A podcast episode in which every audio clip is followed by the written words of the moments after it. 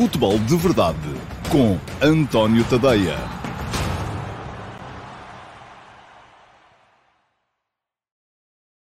Olá, muito uh, bom dia a todos. Deixem-me só ajeitar aqui a câmera, já está melhor.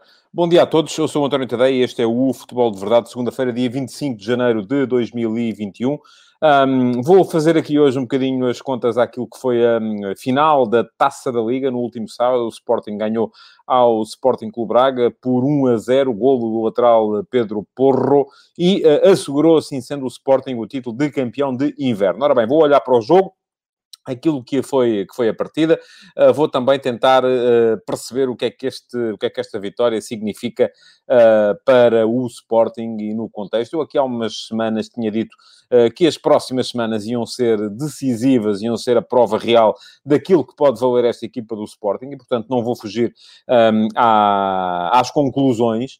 Um, posso, poderei com certeza tomá-las mais daqui a bocadinho, mas há várias formas de olhar para aquele jogo. Um deles é olhar para o jogo, para aquilo que se passou dentro do campo, propriamente dito. Outra é uh, olharmos para aquilo que são as consequências um, da, do, do, resultado e da vitória do Sporting, sobretudo na equipa do Sporting, também um bocadinho uh, na do Sporting Clube Braga, e, e, outra ainda tentar perceber um, o que é que isto pode significar em termos de, de, de, de futuro também para as equipas do Benfica e do Foco do Porto, que ficaram fora da final, foram eliminadas nas meias finais da Taça da Liga. Vou também, um, na emissão de hoje, tentar olhar um bocadinho para aquilo que vão ser os jogos de hoje, o Benfica Nacional e o Uh, Futebol Clube, o Farense Futebol Clube do Porto um, continua o campeonato, não vai parar agora nas próximas semanas, vai ser um vez via jogos sempre de 3 em 3 dias, sobretudo para uh, Futebol Clube do Porto, Benfica e Sporting Clube Braga, já que o Sporting esse pode centrar-se muito mais na, uh, na taça, na, perdão, na Liga Portuguesa, porque é na Liga que está uh, apenas a competir, o Sporting já sabe o que é que o espera, são 20 jogos da Liga daqui até final da época, enquanto uh, Flóculo Porto, Benfica e Sporting com Braga terão mais com que se entreter. Mas muito bem, vamos então começar por olhar para aquilo que foi o uh, jogo. Falava-me aqui o Simão Rochinol no despedimento de Frank Lampard pelo Chelsea. Um, não, não é surpreendente, já se esperava há duas semanas, uma semana, enfim, a partir do momento em que o Chelsea começou a perder jogos, eh, já se esperava que isto viesse a acontecer. Aliás, eu, eh, conhecendo o Roman Abramovich, eh, conhecendo, enfim, de reputação, como é evidente, um, não, o que me espantou foi que uh, a decisão não tivesse sido tomada há mais tempo e tivesse sido ainda assim permitida a Lampard ficar por mais uns, uh, mais uns tempos. Vamos ver agora quem se segue, creio que ainda não está uh, definido quem vai ser o próximo treinador do Chelsea, um, mas com certeza será mais uma vez um grande nome do, do futebol europeu. parece que não aprende Abramovich na, na forma de, de, de, lidar com os seus treinadores, mas enfim, terei tempo para falar sobre isso com certeza no outro dia. Uh, sim, eu estava a contar que fosse Thomas Tuchel, um, embora houvesse também uh, outras teorias, mas uh, certamente será Tuchel. Tuchel também não fez assim nada de extraordinário em Paris, mas eles vão continuando a circular uh, de uns grandes clubes para outros grandes clubes, é o que vale ter um, uma reputação, e Tuchel tem essa reputação de treinador de equipa espetáculo. Veremos se consegue dar a Abramovich a, possibilidade de tornar o Chelsea numa equipa espetáculo, uh, com essa um, particularidade de, com Tuchel, uh, se acentuar a componente germânica do Chelsea, podendo assim, de, dessa forma, dar mais algum à vontade a Timo Werner e a, a Kai Havertz. Um, dois jogadores que têm estado muito abaixo daquilo que se podia esperar em função do que foi pago por eles. Pergunta-me o Sérgio Carvalho e pedia, sim, uma opinião sobre a situação de Paulo Fonseca na Roma. Uh, parece que está por um fio, diz o Sérgio. Pois, a vitória deste, deste fim de semana foi dramática. A Roma chegou a estar a ganhar por 3 a 1, uh, se deu o empate 3 a 3 no, no, no, último minuto, no minuto 90, depois ganhou já nos descontos, uma grande jogada do Spinazzola, uh, finalizada pelo Pellegrini, um, vitória dramática, épica, mas sobre a Spezia, não é? Que não é propriamente uma equipa de topo do futebol italiano, e eu acho que Paulo Fonseca tem, tem, tem, tem, tem conseguido uma Roma muito uh, interessante do ponto de vista ofensivo, não tanto do ponto de vista defensivo, e isso tem-lhe custado quase sempre derrotas nos jogos contra as outras equipas do top 6 da Série A, uh, e não é possível ser campeão italiano sem ganhar as outras equipas do top 6 da Série A, e é isso que a Roma não consegue. Além do mais, uh, eu acho que em cima do Paulo Fonseca está um bocadinho ali aquela uh, aquele percalço que foi a eliminação uh, da Taça de Itália por esta, mesma Spezia, e não tanto em função do, do, resultado, enfim, a Roma perdeu no campo, mas uh, sobretudo pela atrapalhada que foi aquela questão da sexta substituição, que teria custado a eliminação à Roma, mesmo que a Roma tivesse ganho o jogo. Isso já motivou alguns despedimentos dentro da estrutura da Roma, um, por enquanto passou em colo no treinador, mas veremos se consegue resistir durante muito mais tempo. Eu acho que Paulo Fonseca está a construir uma Roma muito interessante, volto a dizer, do ponto de vista ofensivo, mas precisa de melhorar muito do ponto de vista defensivo. Bom, vamos então à agenda do dia, senão depois vai faltar o tempo. Eu quero falar-vos detalhadamente daquilo que foi o jogo, o Sporting Sporting Clube Braga, do, último sábado. Ora, o jogo começa por ser marcado por condições atmosféricas muito, muito difíceis. Chovia muito no início da partida, o relevado estava hum, quase impraticável. Quando começou o jogo, a bola quase não rolava. Uh, e isto, naturalmente, veio dificultar muito a missão das duas, eh, das duas equipas. Um, o Sporting e o Sporting Clube Braga uh, apresentaram-se. Eu já lá vou a esta pergunta do Jorge Almeida, que me diz se o Sporting não devia ter festejado a conquista da Taça da Liga, como defendeu o presidente do Sporting Clube Braga. Já vou falar de, de, de, de tudo o que se passou na sequência uh, do, do jogo, mas primeiro deixem-me falar um bocadinho do jogo, porque uh, estou aqui também para vos falar de futebol, ou sobretudo para vos falar de futebol e não de, do ruído que se faz à volta do futebol. Uh, e a dizer que uh, as duas equipas se apresentaram com esquemas parecidos, mas não, mas não iguais. Porquê? Porque o esquema do Braga tem nuances, as tais nuances que eu já identifiquei aqui várias vezes e que passam muito pela ação diferenciada um, do uh, Sequeira em relação ao Turmena um, que são os dois centrais que abrem nas aulas. Ora, o Sporting, no seu 3-4-3, absolutamente habitual, com a recuperação do Nuno Mendes para a ala esquerda, e vê-se logo uh, o crescimento da equipa por ali quando joga Nuno Mendes, não tem nada a ver com a presença dos outros uh, jogadores.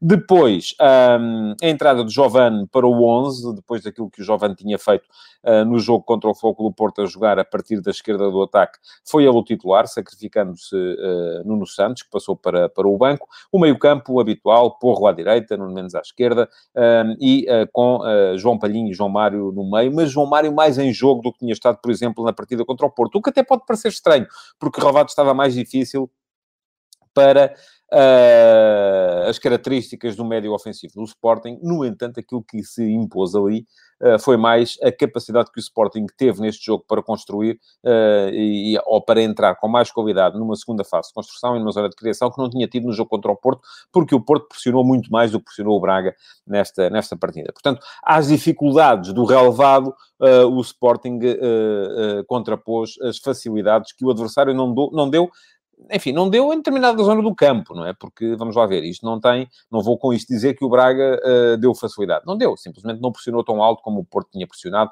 e não obrigou o Sporting a bater na frente como uh, o uh, Porto tinha obrigado.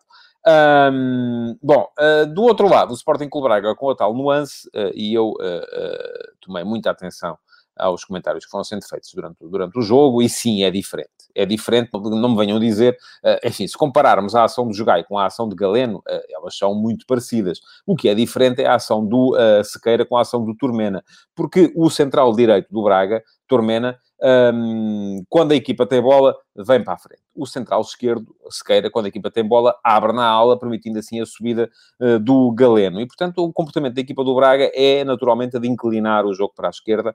Uh, só que o Braga, no início, teve muitas, muitas dificuldades para conseguir jogar. Acho que o Sporting, de início, um, adaptou-se muito melhor ao relvado uh, e por isso mesmo foi superior durante a generalidade da primeira parte, sem criar muitas situações de, de perigo, é verdade, mas conseguindo impor-se, tendo um meio-campo mais uh, ativo, mais em jogo, Palhinha e João Mário, do que, do que o uh, Almusrati e o Castro, embora depois no seguimento do jogo todo me pareça que dos quatro médios em campo, de início, o Almusrati tenha sido o melhor. Mas isto foi muito por aquilo que conseguiu fazer na, na segunda parte e, sobretudo, a partir do momento em que uh, teve que fazer o trabalho dos dois, por ele, quando uh, o Carlos Carvalhal, já a perder, fez a alteração, as duas alterações que mudaram a forma de jogar da equipa e que deram à equipa mais, mais capacidade ofensiva. Portanto, ia dizer, Sporting chega ao intervalo a ganhar, com justiça, no meu ponto de vista, tinha sido a melhor equipa durante a primeira parte. Na segunda parte, Carvalhal tentou mudar as coisas. Mudou primeiro uh, ponta de lança, Abel Ruiz por Paulinho, e a equipa imediatamente ganha uma nova capacidade uh, para se impor nos últimos 30 metros, porque Paulinho é, uh, de facto, um ponta de lança extraordinário, tem, pelo menos em comparação com, com o Abel Ruiz, é muito mais jogador, tem muito mais influência no rendimento global da equipa. Mas depois parece-me até que mais decisiva é a troca do Castro pelo Yuri Medeiros. Porquê?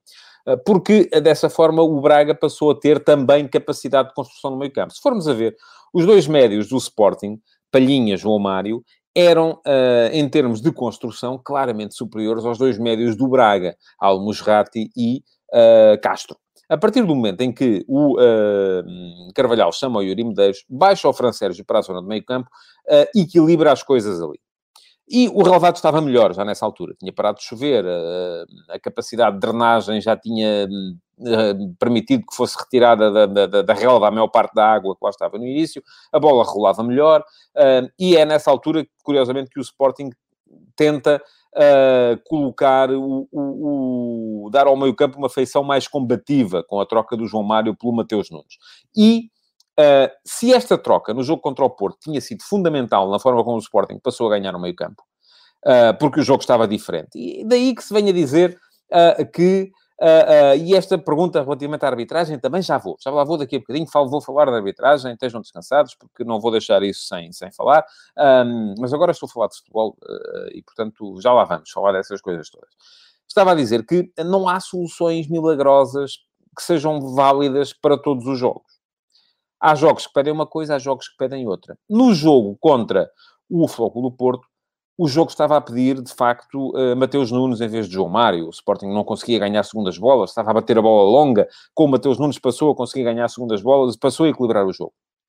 Neste jogo contra o Braga, Uh, o jogo pedia outra coisa. Pedia, se calhar, que o, que o João Mário tivesse continuado e pedia ao Braga que desse ao seu meio-campo mais capacidade de construção, coisa que não tinha, uh, e passou a ter a partir do momento em que o Fran Sérgio baixou.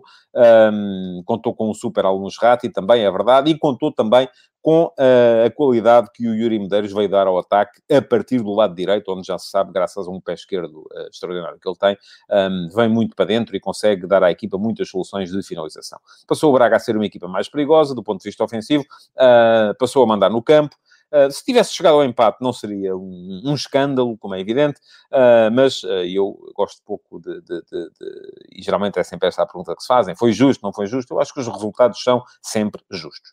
Um, aceita-se a vitória do Sporting, aceitar-se também um empate, mas acaba por ser uh, normal que o Sporting tenha conseguido chegar ao fim com uh, a supremacia, uh, mesmo tendo passado alguns minutos mais complicados na ponta final do jogo, porque, do meu ponto de vista, se deu em demasia o o comando das operações à equipa do Braga e abdicou, de certa forma, de jogar a partir de certa altura, apostando apenas em tentar explorar o espaço nas costas da última linha do Braga através de passos longos. E é verdade que o Mateus uh, o guarda-redes do Sporting Clube Braga, um, deu sempre a sensação de que mais uh, situação, menos situação, ia acabar por uh, cometer um erro, mas não, não, acabou por não o fazer e acabou por ser sempre eficaz no controle da profundidade, coisa que do outro lado, por exemplo, o Adam nem sempre foi.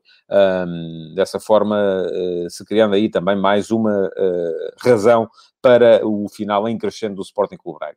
Diz o Carlos Guisto, o Braga foi superior no geral, menos na finalização. Não estou de acordo, acho que o jogo foi dividido.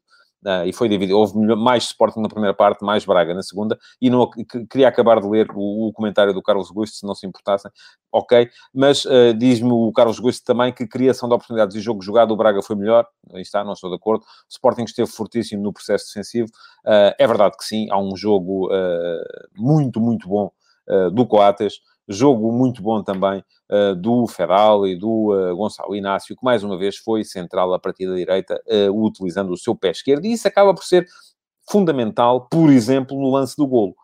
Em que o facto daquele livre ser batido como é só podia ter sido com o pé esquerdo um, a bola entra nas costas do, uh, do Galeno, precisamente, e a explorar aquilo que é a tal uh, uh, diferença tática da equipa do Braga. se repararem, a bola entrou exatamente naquele, naquela zona que, híbrida, naquela zona que ora é do Sequeira, ora é do Galeno. Naquele lance não foi de ninguém. Um, acontece que o, o, o, Sequeira foi atrás do, do avançado e acabou por ser o uh, lateral, o ala do Sporting, o Porra, a aparecer nas costas e a fazer a finalização, uma excelente finalização também, é preciso dizê-lo, uh, do lateral direito do Sporting, uh, para conseguir o único gol da partida. Bom, um, pediam-me aqui que falasse de arbitragem. E eu assim, falar, assim farei. Vou agora dissecar aqui, dar-vos a minha opinião relativamente aos lances uh, que a intervenção do presidente do Sporting Clube Braga, António Salvador, tornou uh, polémicos uh, no final da partida. Uh, Deixem-me dizer-vos uma coisa primeiro. Acho extraordinário, e sei o que é que estou a dizer, que se atribua um resultado a uma falta eventualmente mal assinalada no meio campo defensivo de uma das equipas. Extraordinário. Uh, enfim, até podia ter sido... Eu, por acaso, acho que foi falta. Uh, vou dizer-vos, acho que há falta de Almusrati no lance que origina depois o livre, ainda dentro do meio campo defensivo do Sporting, batido pelo Gonçalo Inácio, eh, do qual o Pedro Porro faz o gol. Por acaso, acho que é falta. é um daqueles lances que, enfim, eu acho o lance é muito parecido, se formos. E o que eu acho extraordinário é que haja depois especialistas de arbitragem a dizerem uma coisa e outros a dizer o seu contrário. E depois especialistas de arbitragem, por exemplo, a acharem que é evidente que o lance de Almusrati uh, não é falta, mas depois um lance muito parecido, que vale o cartão amarelo ao Pedro Porro no final do jogo, que também acerta na bola e depois na sequência acerta no adversário, uh, é falta e cartão amarelo. Enfim, para mim os lances são muito parecidos. Um, há, uma, há um, o jogador, tanto o Almusrati como o Porro, acertam na bola.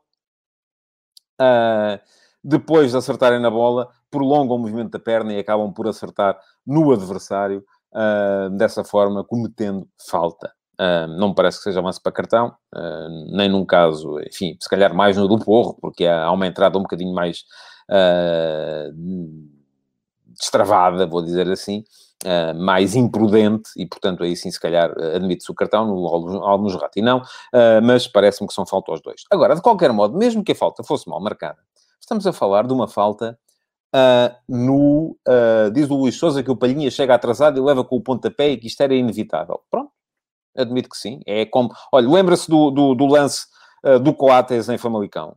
O guarda-redes chega atrasado e leva com o toque do Coates. Era inevitável, mas foi falta. E eu também vos disse aqui que foi falta. Portanto, aquilo que me parece é que há coisas que uh, têm a ver com uh, a inércia, sim, é verdade. Mas, enfim, são para ser assinaladas. Mas vamos até admitir que não era falta. Vamos justificar uma final com uma falta eventualmente mal assinalada dentro do meio campo defensivo de uma das equipas. Caramba estamos a começar a ficar um bocadinho uh, mais para lá do que para cá, para não dizer outra coisa. Bom, arbitragem. Eu acho que há, do meu ponto de vista, uh, um, dois, três erros do árbitro. E já vou falar também da questão das, das expulsões dos treinadores. Enfim, esta coloca à parte. Não posso garantir que seja erro ou não seja. Não sei o que é que foi dito.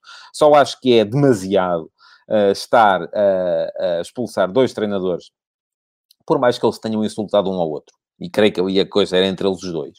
Uh, isto acontece dentro do campo com jogadores a toda a hora. Uh, e, portanto, uh, acho que houve ali um excesso de, de, vontade de ter protagonismo por parte da equipa de arbitragem. Não sei se do quarto árbitro, Manuel Mota, se do árbitro principal, o Tiago Martins. A verdade é que me parece um excesso e, a partir daquele momento, afinal, ficou com, menos espetacular do que poderia ser tendo os treinadores no campo. Isso parece-me evidente. Portanto, não sei o que é que foi dito, não sou capaz de garantir que foi erro, mas uh, tenho muitas dúvidas uh, que fosse o, o que quer que tenha sido dito seja assim tão diferente daquilo que se ouve uh, todas as semanas em jogos do campeonato em Portugal. Portanto, vou identificar aqui três erros da equipa de arbitragem. Primeiro erro, Uh, mostragem do cartão amarelo a Jovan. Um, Jovan não faz falta sequer, sofre falta, é ele que é pisado, ele vai à bola e depois é pisado. Um, é punido com falta e cartão amarelo, do meu ponto de vista, mal mostrado. Isto aconteceu logo no início do jogo. Segundo erro, não a mostragem daquele que seria o segundo cartão amarelo a Giovanni. Giovanni poderia ter sido expulso, de facto, eh, porque depois há um lance em que faz falta sobre o Mateus, chega, pisa, um, e podia ter visto cartão amarelo. Seria o segundo. É verdade que funciona como atenuante o facto do primeiro ter sido, do meu ponto de vista, mal mostrado, porque nem falta era, mas a verdade é que ali era cartão amarelo, era falta e cartão amarelo, e o árbitro não mostrou. Terceiro erro, um, aliás, o segundo é este. Um, este é o terceiro do Giovanni, porque antes disso, este foi aos 40, aos 36. Ah, aquilo podia ter sido um cartão amarelo mostrado a Fran Sérgio, uh, porque abre os braços e agride, ou atinge, não agride, enfim, agredir é demasiado forte, atinge com o cotovelo uh, o Tiago Tomás. Uh, era falta e era cartão amarelo para o médio do Sporting Clube Braga também. Portanto, parece-me que andamos a falar demasiado de arbitragem, sim, Acho que foi uh, aquilo que uh, o António uh, Salvador foi dizer à sala de imprensa, foi fruto da frustração de ter perdido, sim, de facto, foi fruto também daquelas cenas lamentáveis, que eu também não sei quem é que começou na tribuna VIP, entre dirigentes das duas equipas, e é fruto daquilo que é a estratégia do Sporting Clube Braga neste momento. vamos lá ver. O Sporting Clube Braga, neste momento, já assegurou, e eu sei que, eh, nomeadamente, os adeptos do Belenense e do Boa Vista não gostam nada que eu diga isto, mas já assegurou aquilo que, em termos, de, em termos desportivos e de resultados, é o quarto grande do futebol português. Eh, é a única equipa que, nos últimos anos, de forma consolidada, se tem vindo a bater com Futebol Clube Porto, Benfica e Sporting. Aliás, hum, do meu ponto de vista, até tendo em conta que o Sporting, ultimamente, pouca coisa de relevância tem ganho, tem ganho uma taça da Liga aqui, uma taça de Portugal acolá, uma super taça acolhi, um, aquilo que, uh, que o Braga pode achar é que já está ali a bater-se pela posição de terceiro grande e não de quarto, e, portanto, é, é um bocadinho por isso, do meu ponto de vista, que aos dirigentes do Sporting Clube Braga custa sempre muito mais perder com o Sporting do que perder com o Benfica com o Porto. Eles perder com o Benfica com o Porto até acham natural. Perder com o um, Diz-me o, o, Paulo Afelias que o quarto neste momento é o passo sim, mas eu estou a falar de resultados consolidados nos últimos anos. Não, senão olhávamos para a classificação e definíamos sempre então, neste caso, o maior de todos neste momento é o Sporting que está à frente. E não é. Em termos de consolidação de resultados, um, aquilo que, que nos tem mostrado nos últimos anos é que quem lá está permanentemente é o Sporting Clube Braga. Aliás, desde que o António Salvador assumiu a presidência do clube, e já lá vão 17 anos, o Braga tem tantas presenças europeias como o Sporting. Falta um ano. Uh, e tem menos uma apenas do que o Benfica ou o Porto. Bom. Um, que é que, ah, estava a dizer. E, portanto, parece-me que, fundamentalmente, o que se passa ali uh, teve a ver com a frustração de ter perdido contra o adversário contra o qual o Braga menos gosta de perder, porque é aquele com o qual sente que está a disputar a terceira posição na hierarquia do futebol nacional. Mas, do meu ponto de vista, não há nenhuma justificação para aquela... Uh, para, aquela, uh, uh, para aquele comportamento do presidente do Sporting Clube Braga. Não sei o que é que se passou na tribuna VIP. Está-me a dizer que o João Correia, o Varandas, um médico, a baixar a máscara para poder gritar mais alto. Não sei como ele se mede no futebol, mas como médico deu um péssimo exemplo, é verdade. Um, acho que toda a gente se comportou muito mal ali na, na, na, tribuna VIP. Também me parecia, como alguém dizia aqui, que havia ali uma concentração demasiado. Uh, se não temos público nas bancadas e depois temos aquela gente toda concentrada na tribuna VIP, de facto faz pouco sentido. Uh, Parece-me que uh, aquilo não devia estar muito, muito correto.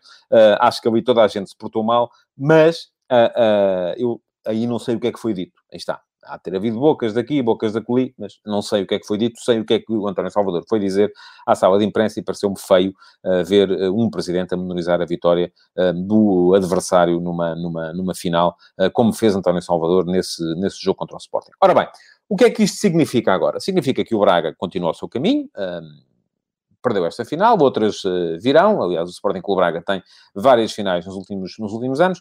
Para o Sporting foi uma importante manifestação de força, porque a vitória na Taça da Liga foi conseguida com duas, uh, com dois sucessos uh, nos 90 minutos. Eu recordo que o Sporting tinha ganho Taça da Liga e Taça de Portugal em 2019, ambos nas grandes penalidades. Taça da Liga em 2018, nas grandes penalidades. e não ganhava um troféu nos 90 minutos desde a Super Taça que ganhou com Jorge Jesus Portanto, já estamos a falar do uh, verão de 2015, uh, eh, quando ganhou 1 a 0 ao Benfica. Isto acaba por ser um, importante. Uh, o, o, Márcio Rocha quer enaltecer a conferência do Luís Neto, estou de acordo, acho que sim, foi uma excelente conferência de imprensa, mas ia dizer que para o Sporting isto acaba por ser importante do ponto de vista da legitimação de uma, de, enfim, eu vou dizer mais da autolegitimação de uma candidatura. Eh, porque eu dizia aqui há umas semanas, eh, e, e, portanto, conforme digo agora, não vou fugir ao veredicto, que as próximas semanas iam ser uh, muito importantes para o Sporting. Porquê? Porque não só ia ter jogos de 3 em 3 dias, como os rivais também já tiveram, mas ia defrontar um, os rivais em uh, confronto direto. E o Sporting, na verdade, ganhou duas vezes ao Braga, ganhou uma vez ao Porto. Falta-lhe o jogo com o Benfica. Uh, e eu acho que as próximas, uh, esta próxima semana vai ser uh, o ponto final deste, deste, deste, exame ao Sporting enquanto candidato.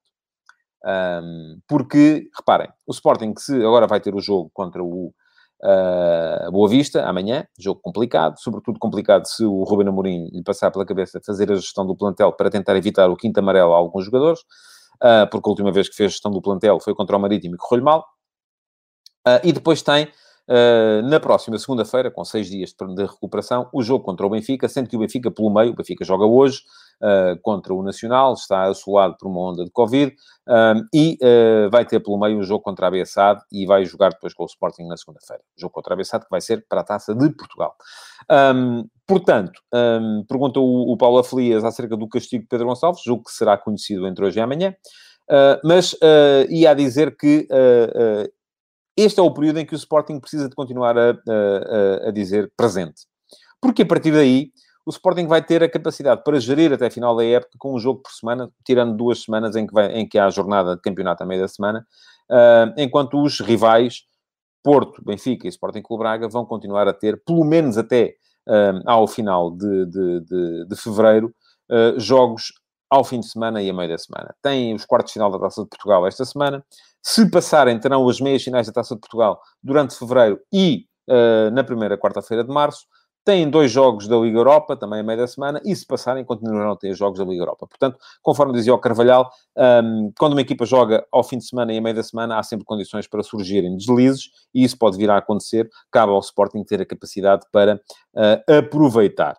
Uh, mas para isso precisa de ganhar os seus jogos, coisa que não fez, por exemplo, quando teve uma maior aglomeração de jogos, perdeu com o Marítimo para e depois empatou em casa com o Rio Ave para o campeonato. Ora bem, um, veremos, uh, cá estamos para, para um, diz o Paulo Neves, muitos jogos, todas as épocas são assim, este ano o campeão será aquele que tiver menos casos de Covid, um, o Benfica está neste momento em problemas, mas uh, acreditando eh, que, e conforme disse o Jorge Jesus, e acredito que possa ser assim, eh, que os jogadores ficarão agora imunes durante algum tempo, eh, o Benfica vai poder encarar o resto do campeonato sem, sem ter Covid a, a, a assolar-lhe a, a, a, caminhada. Bom, hoje vamos ter mais campeonato. Porto em Faro, jogo interessante. O Farense é uma equipa que joga bem. O Porto está uh, aparentemente na máxima força, quererá recuperar uh, rapidamente a derrota contra o Sporting na, na, taça da Liga, portanto vai ser um jogo particularmente interessante. E, e antes disso, Benfica Nacional, com Benfica uh, com menos dois jogadores. Agora, além dos que já havia, acontece o, o caso com Vlaco Dimos e com o Everton. Ora bem, pergunta-me o Luís Rocha. Gostava de perceber a argumentação para o Nacional ter aceito adiar o jogo com o Vitória, na altura com 6 Covid-19, e agora com o Benfica não aceitar uh, adiar o jogo com 10 Covid-19. Não me venham com regulamentos, coerência acima de tudo. Um, bom, eu uh, mantenho a minha coerência e por isso digo que neste momento eu acho que, enfim, eu vou-lhe com regulamentos, porque isto tem que ser com regulamentos, não há outra maneira. Não há outra maneira. Tem que ser com regulamentos. As coisas têm que ser regulamentadas. E deviam ter sido regulamentadas antes de começar o campeonato porque agora já não se pode mexer no Regulamento Geral de Competições. Volto a dizer aquilo que já disse aqui várias vezes, devia haver uma cláusula no Regulamento Geral de Competições a determinar em que condições uma equipa tinha o direito de pedir o adiamento dos seus jogos por causa de um excesso de casos com Covid-19 para não afetar a verdade desportiva. E neste momento, e aquilo que eu defendi na altura e mantenho, é que sempre que uma equipa tivesse pelo menos seis jogadores infectados uh, dentro dos 11 titulares, ou seja, mais de meia equipa infectada, e os 11 titulares, há uma maneira muito fácil de definir. São aqueles que têm mais minutos de jogo na competição. Uh, sempre que isso acontecesse, uma equipa devia ter o direito a, adiar os seus jogos. Diz-me o Diogo Neves que o Porto não está na máxima força, Sérgio Oliveira e Luís Dias continuam fora, Luís Dias não é habitual titular, Sérgio Oliveira sim. Um, volto a dizer aqui, nunca o Porto jogou de início com Corona, Marega, Taremi Luís Dias. Não acontece. Não ia acontecer hoje. Portanto, tendo Corona, Taremi e, e, e, Marega, não jogava Luís Dias, que é isso que tem acontecido ultimamente.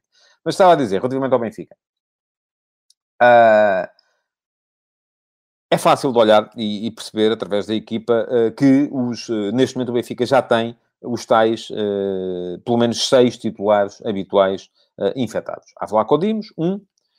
Há Gilberto, dois. Há Otamendi, três. Há Vertonghen, quatro. Há Grimaldo, cinco e há Everton, 6. Portanto, neste momento, eu que achei na semana passada que não havia razão nenhuma que justificasse que o, um, que fosse adiado, o, o, que fosse adiado a, a meia-final da Taça da Liga, porque o Benfica tinha, não, não cumpria esta, este requisito, neste momento acho que o Benfica devia ter o direito a pedir o adiamento do jogo contra o Nacional. Porque já tem mais de uma equipa uh, uh, afetada com, uh, ou infectada com Covid-19. Mantenho a minha coerência. Agora, porque é que o Nacional aceitou e agora não aceita? Enfim, há muita coisa que se diz e depois acaba por não corresponder à verdade. Por exemplo, o adiamento no início da época do Sporting Gil Vicente deveu-se único e exclusivamente à vontade do delegado regional de saúde de Barcelos, que achou que não havia condições para o Gil Vicente ir a jogo. E estas coisas estão muitas vezes dependentes daquilo que é a posição do delegado regional de saúde. Diz o Carlos Miranda e tem razão. O problema de adiar jogos é que o calendário já está demasiado apertado para arranjar mais datas, especialmente com o europeu logo à porta. É verdade mas uh, eu ainda assim acho que desde o início devia ter sido salvaguardada a questão da verdade esportiva e neste momento acho que ela poderá não estar a ser devidamente salvaguardada. Enfim, amanhã cá estarei para vos dar nota daquilo que foram os jogos de hoje. Um, e para já, aquilo que me resta é agradecer-vos por terem estado aí desse lado e uh, pedir-vos que uh, coloquem o vosso like, deixem perguntas e partilhem a edição de hoje do Futebol de Verdade. Até amanhã, então. Futebol de Verdade em direto de segunda a sexta-feira, às 12h30